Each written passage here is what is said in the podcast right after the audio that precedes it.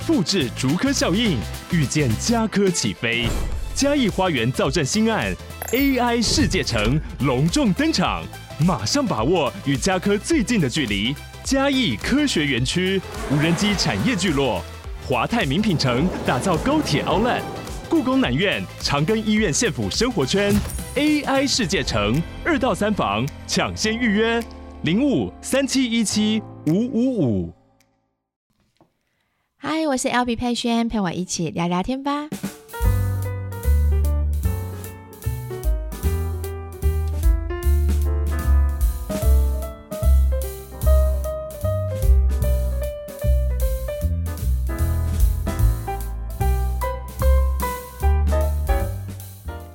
Hello，大家欢迎回到今天三月一号星期五的 Podcast。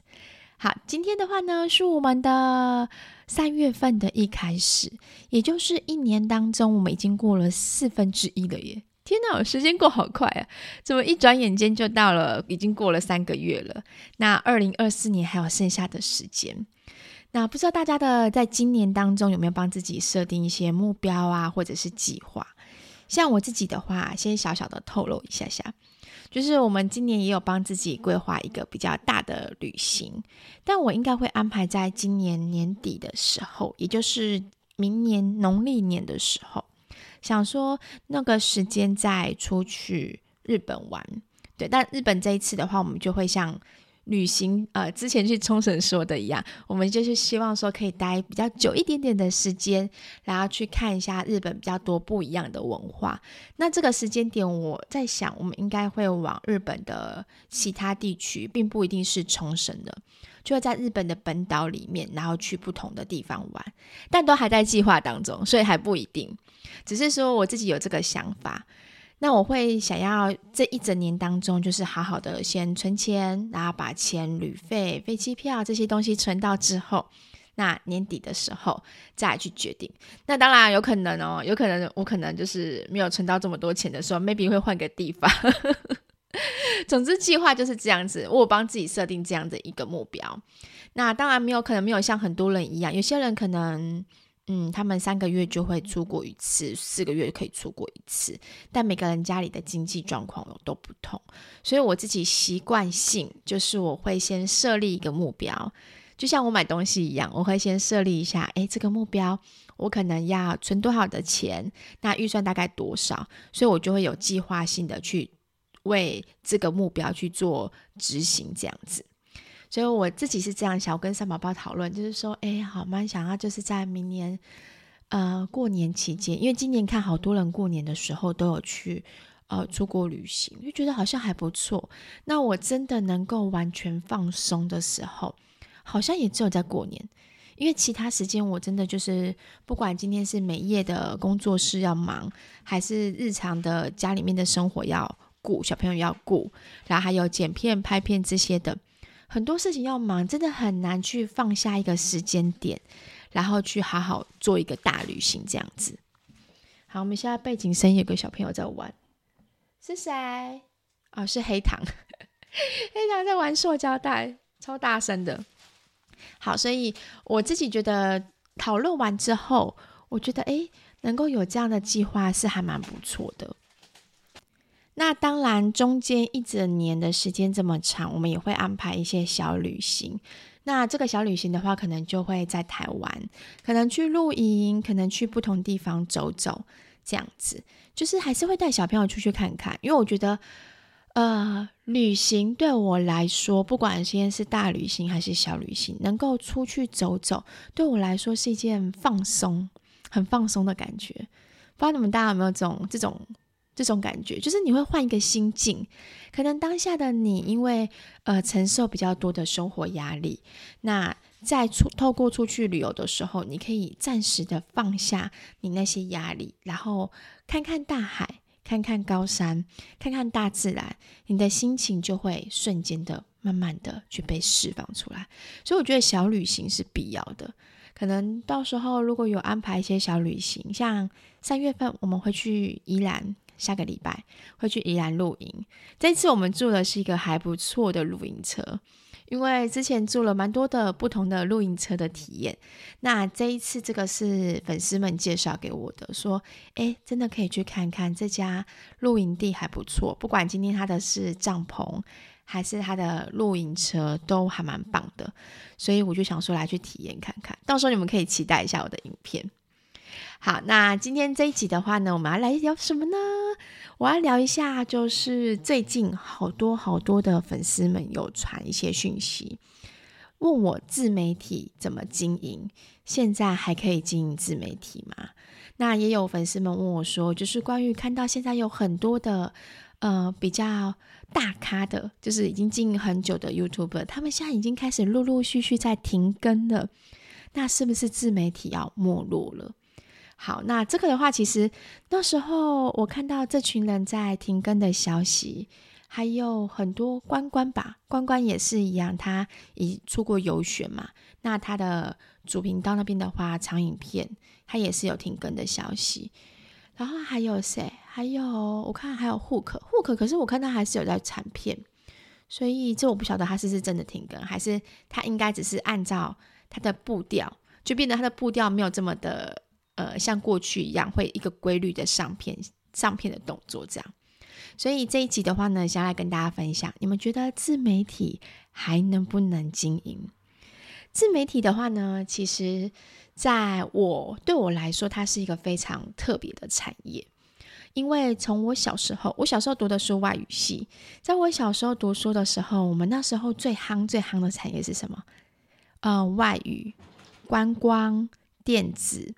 这些东西都是呃那时候很夯很夯的学科，就是你们如果今天要选什么什么什么系什么系的话，希望未来有好的出路的话，都是以这些为主。但好像没有什么自媒体吼，就是我从来没有想过说我今天也会在自媒体这个行业。所以我觉得很多时候，首先你从这件事情就可以看出来，不管今天是孩子还是我们。我们的人生当中真的是不能为自己去设限任何事情，设限你学这个东西你才可以呃赚钱，设限这个东西你才能够呃让自己的未来进步。没有没有这个设限任何事情的孩子，有的时候想要学一些东西，呃，那天我看伊能静就是分享一句话，我觉得还蛮不错的。他意思就是说，现在的孩子其实是比我们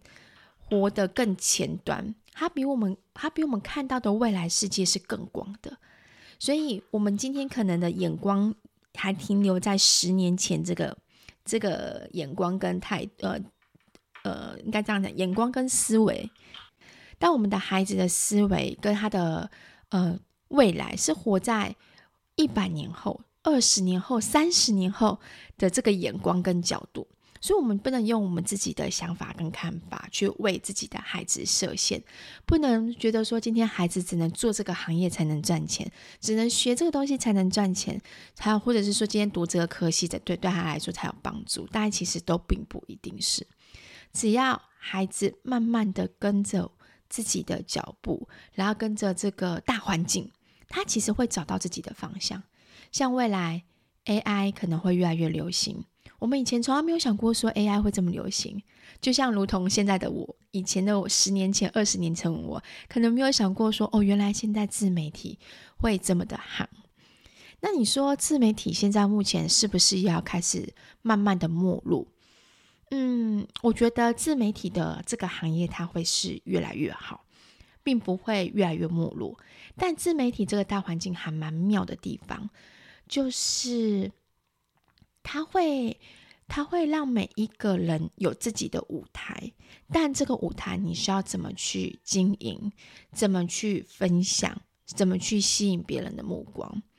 这个是非常重要的一件事。可是你们知道吗？通常很多年轻人，或是很多一些我们说的，嗯，我大陆说的博主，或者说我们说的一些网红，有的时候会迷失在这个流量。就是他希望你可以多关注他，于是他在一个在这个自媒体的圈圈里面就迷失了。他可能就做出了一些希望你可以多看他的事情，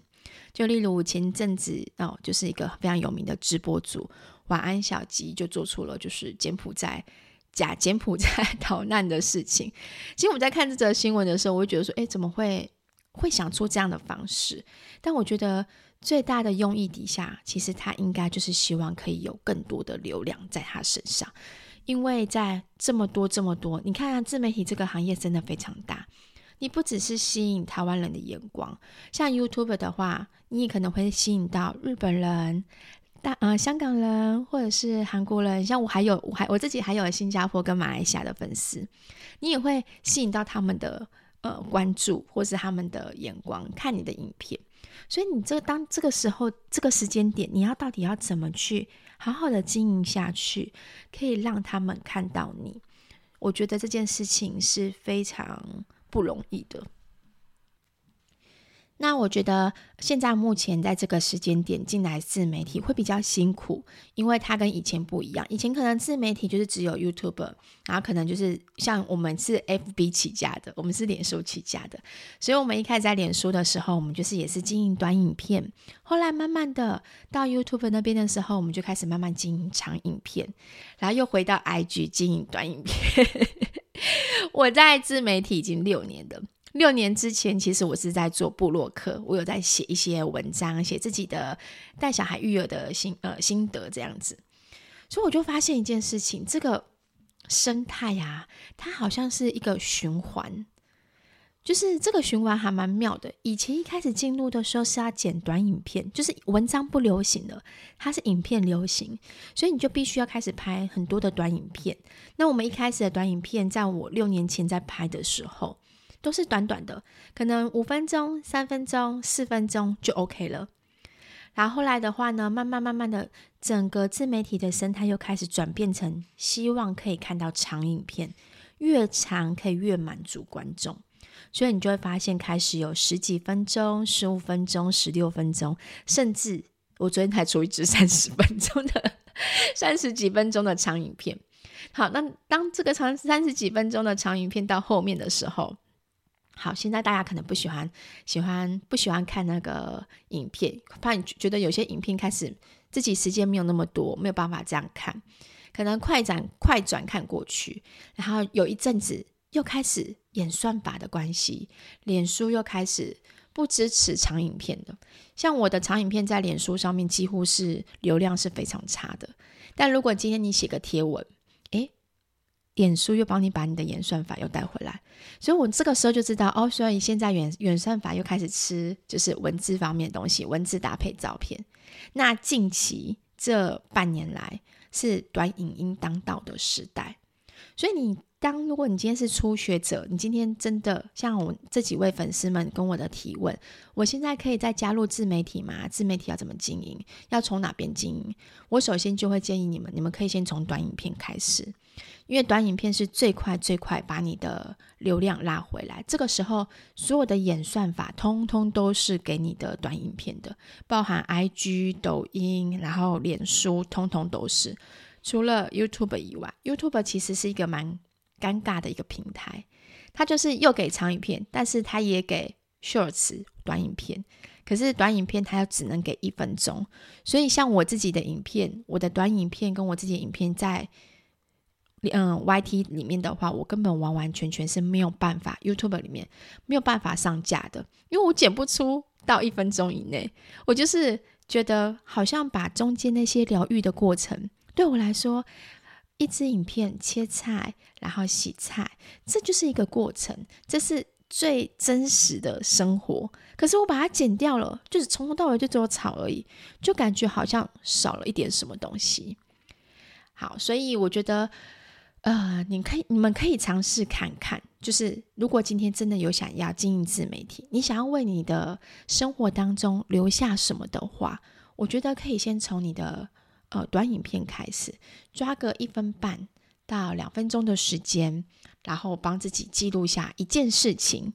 这个很好笑，这个我其实有帮星星，就是教星星这些东西，因为星星是我们家里面最有天分的，他看着我，从小看着我这样拍片。然后他对于这些东西，其实像相机这些东西，他其实不陌生。他可以拿的相机的手持的稳定性，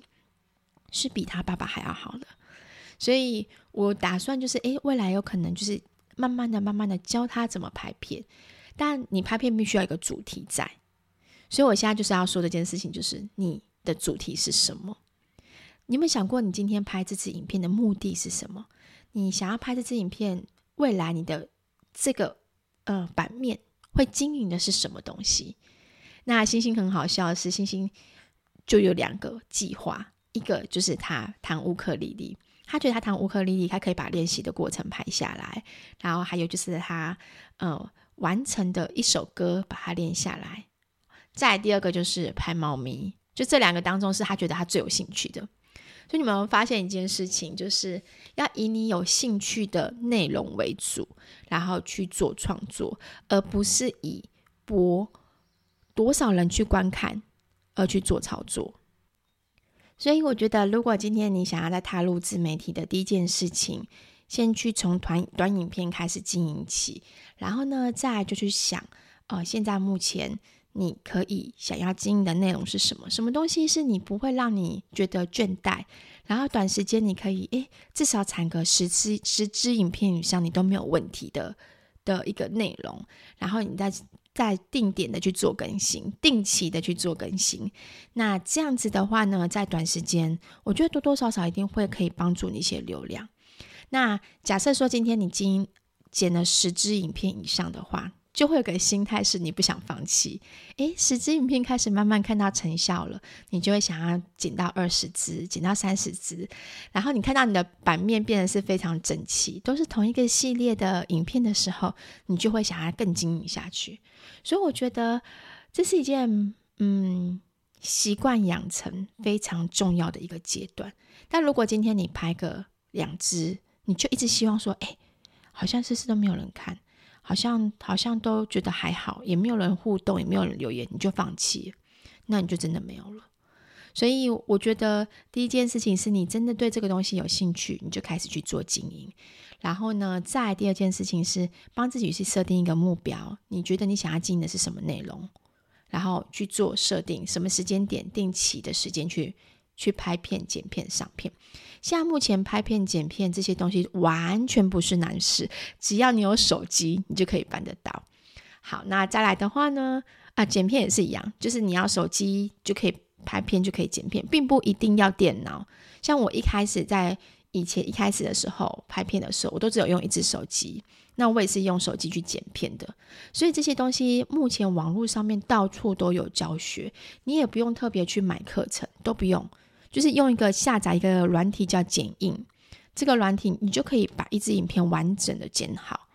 那再来的话，就是你养成习惯之后，你就不就会一个有一个告诉自己，所以我今天我的频道就是我的事业，就是我的品牌。你会为你这家店好好的去工作。我不知道大家经营自媒体，或者说其他 YouTube 经营这个自媒体的心心情跟心态是什么？但我的话呢，不管今天在任何一个行业，我对于我经营的东西，我都是非常的对自己非常的严苛。尤其像我以前在做保险业务的时候，呃，保险电话行销的时候，虽然是拿着公司的薪水，领着公司的薪水打公司的电话，我也可以摆烂哦，我也可以摆烂，我就觉得说，反正我就随便乱打，那一个月领个三万多块钱薪水，这样也很好啊。可是我的心态不是这样子，我心态把自己当做是今天我的位置，我的座位就是一家店。我每天在固定的时间点，我就会开店做生意。那我做生意的话呢，我就要去找我的呃属于我的客源，然后属于我的客人。所以我今天告诉我自己一件事情是，我就是老板，我没有把我的公司的老板当做老板。我觉得我就是老板，所以当你的角色是那个那个思维，你换成另外一个角度去看的时候，你就不会当一个老板，其实不会就是三不五时就放弃自己的店，三不五时就睡觉，三不五时就偷懒，就不会这样子。所以以以以我以前的这样子的个性养成的工作的态度，所以就让我现在目前不管像经营以前写部落格的文章。还是经营脸书、经营 YouTube、经营美业，我的心态都是这样子。我就是老板，所以我对每一件事情我都会希望可以做到好。那我也很明确知道，如果我不这样子做，那我就会被大环境给淘汰掉。所以其实这个就是这样子，那么多人都在做自媒体，你如何做出自己的风格？重点是你还是要习惯让别人在定期的时间点看到你，所以定期的时间的更新是非常非常非常重要的一件事情。我以前是每个礼拜星期四都会上片，现在还是星期四都会上片。那后来在冲刺期的时候，我都会固定一个礼拜上三支影片。那如果说那一阵子做一个大主题，像我之前卖那个 Bruno 的电烤盘，我做个大主题的时候，我是每天上片日更的，就每天去做日更。那那时候那阵子是真的比较累，而且是只有我一个人带三个小朋友，三宝爸还要在上班，所以那时候的我是真的非常非常的累。可是我知道你做出来这个东西是有效果的，那个动力就会迫使我就是想要继续做做下去。好，那再的话呢，就是呃，另外一个观念想分享给大家，就是不知道大家自媒体如果真的想去经营，你想要从事这个行业的原因是什么？很多人是因为赚钱，可是如果你单纯以赚钱这个角度去加入自媒体的话，我先必须老实跟你讲，会很辛苦。因为做自媒体没有没有办法马上赚到钱，就跟我做眉毛做雾眉一样。你如果今天是一个纹绣小白新手，他跟我说他想要进来之后第一个月就赚到十万块钱，我会跟他说真的不可能，因为这个行业就是需要累积你的经验，累积你的内容。自媒体是这样，累累积你的内容，那美业是累积你的经验值，累积你的作品。那自媒体也是，你要累积你的作品你的内容，让观众可以知道说，我可以从你的内容里面学到什么东西，得到什么感触，你这样子才可以经营下去啊。可是你凡事都先想，我要赚钱，我要赚钱，我要赚钱。诶，我这支影片可不可以赚到钱？我第二支影片可不可以赚到钱？还是什么时候可以开始接业配？真的很快很快就会在这个行业被淘汰掉。这个淘汰掉不是你淘汰自己，而是你会发现。没有人要看我们的影片了，没有人要看你的影片的，最后你就会变得是放弃，不想拍影片。我们的最大的动力来源，其实真的是来自于粉丝们的支持跟观看。就算今天我可能演算法在变，然后可能盖掉我的流量，可能像长影片没有短影片的好，盖掉我的流量，但真的始终的粉丝，真的支持你的粉丝，会为了你。呃，打上你的名字去找你的影片来看，它不会被演算法给盖过。所以你们懂我的意思吗？就是你的目的性是什么？你要做出一个给予的人。自媒体就是一个给予的一个行业。我今天给予更多，不管几年来、几年之后，你收获就会更多。那有人问我说，有粉丝问我说，我大概是多久做起来的？我不夸张。两年，一年半到两年的时间，那那时候的自媒体真的是比较 OK。我所谓的一年半到两年的时间，是指 YouTube 这边。YouTube 这边的话，其实我花了一年半到两年的时间，每个礼拜日呃周更，然后累积起来的影片，在某一支影片大家才看到我，就是全年的省钱料理。所以我觉得这段的等待期是真的不容易，可是你真的不能放弃。那从以前经营到现在的我，当然有越来越好。可是我现在就是处于一种平静的状况，稳定的状况，就是我稳定做我自己该做的事情。虽然现在大环境都会说，啊、自媒体不好做啦，我们很多人都要放弃自媒体啦，现在 AI 都开始起来啦，还有还有什么声音？还有就是说，现在短影片当道啊，那我们做长影片的人就已经开始慢慢没落了啊。怎么还有人在做长影片呢？那其实多多少少会影响到我们的信心。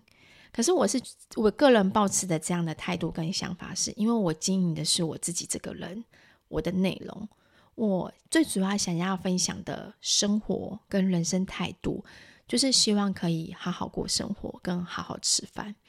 因为光做好这两件事情，在我们这一生当中就已经非常不容易了，真的不容易。大家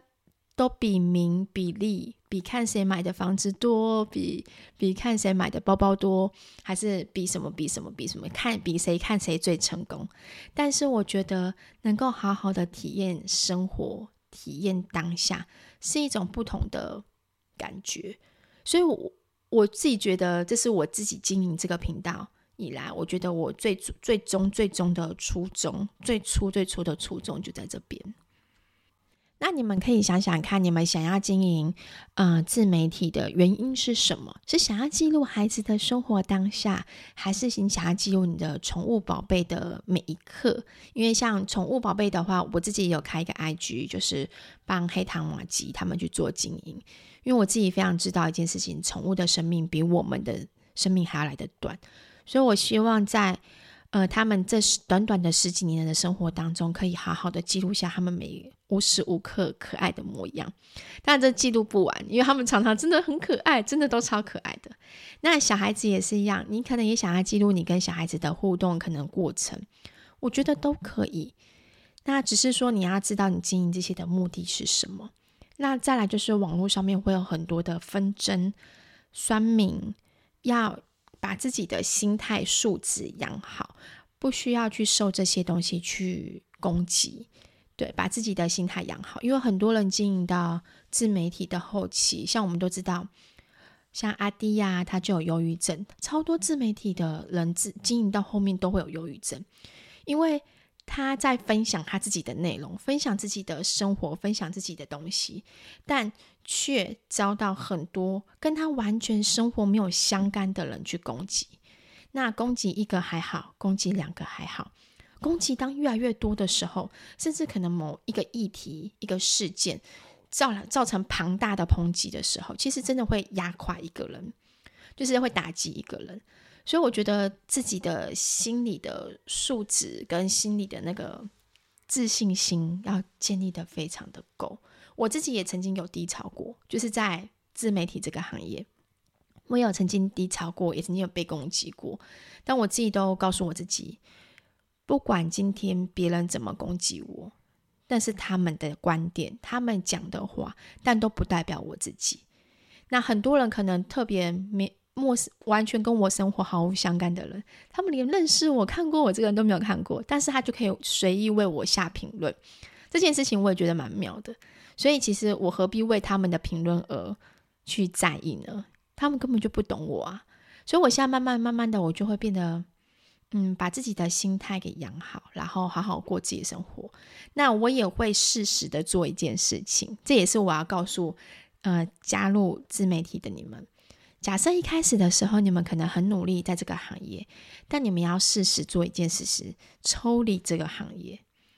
像我自己。定期定时，我都会抽离这个自媒体。虽然说我三不五时，我还是会拿 手机划。三宝爸都怀疑说我的休闲工作是不是在划手机，就看片啊什么的。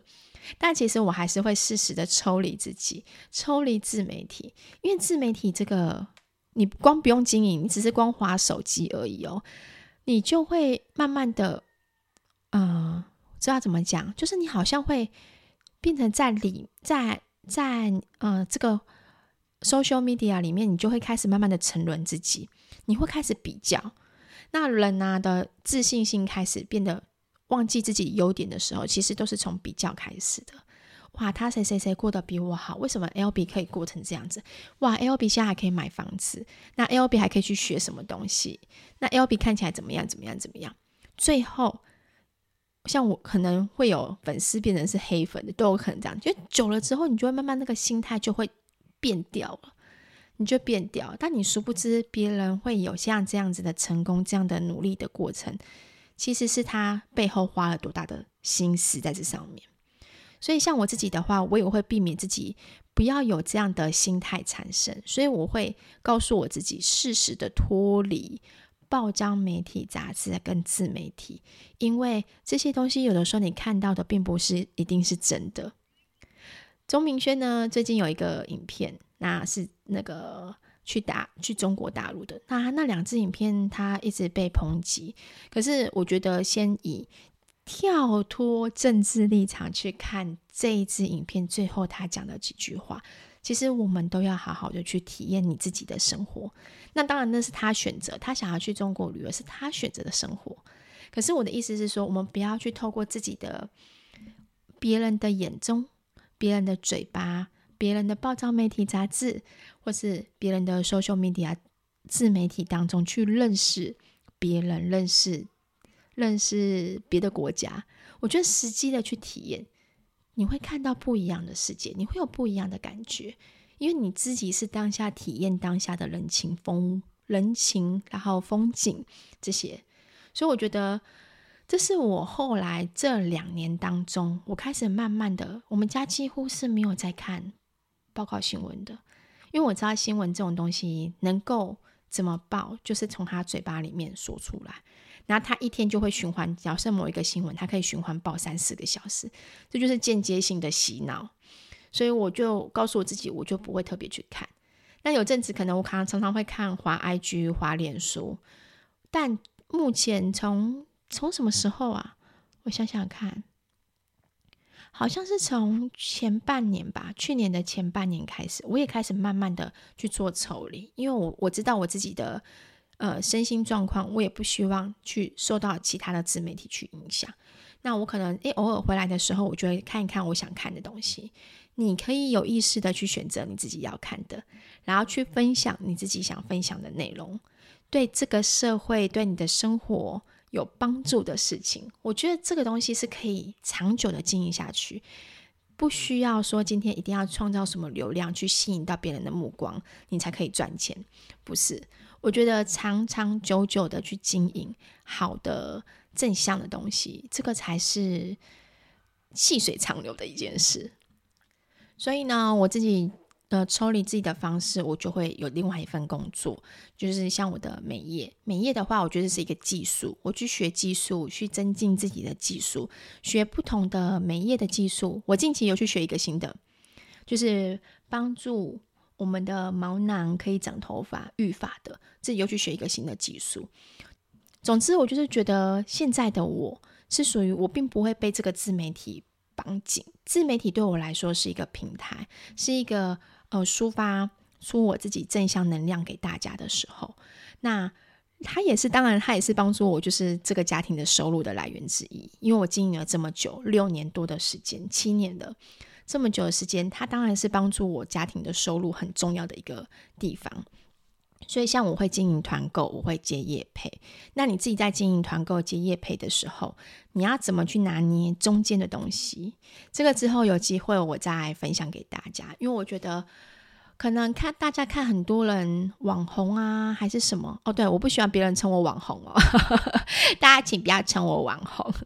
我自己比较喜欢称自己为创作者，因为真的。从创作一支影片、剪素材、拍片，然后最后剪成一支影片上片，你能够把一支影片自己就像自己的影片的导演一样，把它导演出来一支影片，那种感觉是不一样的。网红好像就像是你是靠一个外表，或是靠一个某个事件突然间爆红的感觉，所以你会发现很多创作者不喜欢称自己为网红，就是这样。好，那这个的话呢，就是简单跟大家分享。如果今天你们想要加入自媒体行列的话，你们可以往哪边朝哪边开始方向做起。那要记住一件事情是，这个圈圈是循环的。现在是短影音当道的时代，可能未来过不久，可能明年又变成是长影音，有可能会变成是贴文。总之，我觉得可以多多看书，多多看一些影片，慢慢的去增进自己的。自己的能力，让自己做短影片也很行，做长影片也很行，然后写贴文也会有写出自己的想法。那我觉得这样子的话，不管今天这个循环是到什么阶段的时候，你都可以适应这个大环境。那未来有可能是 AI 的阶段，像 AI 这种东西，我自己会也会告诉我自己，诶，既然我都在这个行业了，未来可能就是自己要多多去做学习。然后未来可能可以帮助自己的小孩子也说不定，所以这件事情就是一直在不断的学习的 道路上面。我目前为止是不会想要停更，也不会想要放弃，就是想说好好的稳稳做自己。我可能不是一个非常嗯红的 YouTuber，或者是大家看到我就会马上想要订阅我的人。但在这个行业里面，我不会离开，然后我也会持续的把我自己想说的、想做的记录生活，好好吃饭，好好生活这件事情，把它继续的记录下去。好，希望呢，嗯、希望呢，在五年后、十年后的我，大家看到我的时候，我们可以互道一句，就是“诶，你还在啊，很开心。”然后或者是说“谢谢你陪我一路从育儿小时候，小孩子最小的时候，然后到现在孩子已经长大了，上大学了，我们都一起彼此鼓励着。”我觉得这是一种很特别的无形中的力量。虽然我没有看到你们，你们也没有看到我，像你们常常给我鼓励的时候，其实也是莫名的给我一些力量，生活的力量在。所以我觉得这件事情让我一直在这个行业里面非常非常感恩的事，所以我才开这个 Podcast 的频道，因为我觉得 Podcast 频道可以更让我跟你们可以亲近。虽然我们的 Podcast 并不一定很多人听，可是我觉得这是缘分，有缘分听到这件事情，然后互相的鼓励，互相觉得欣慰，觉得自己不是一个人，我就觉得这样就很棒。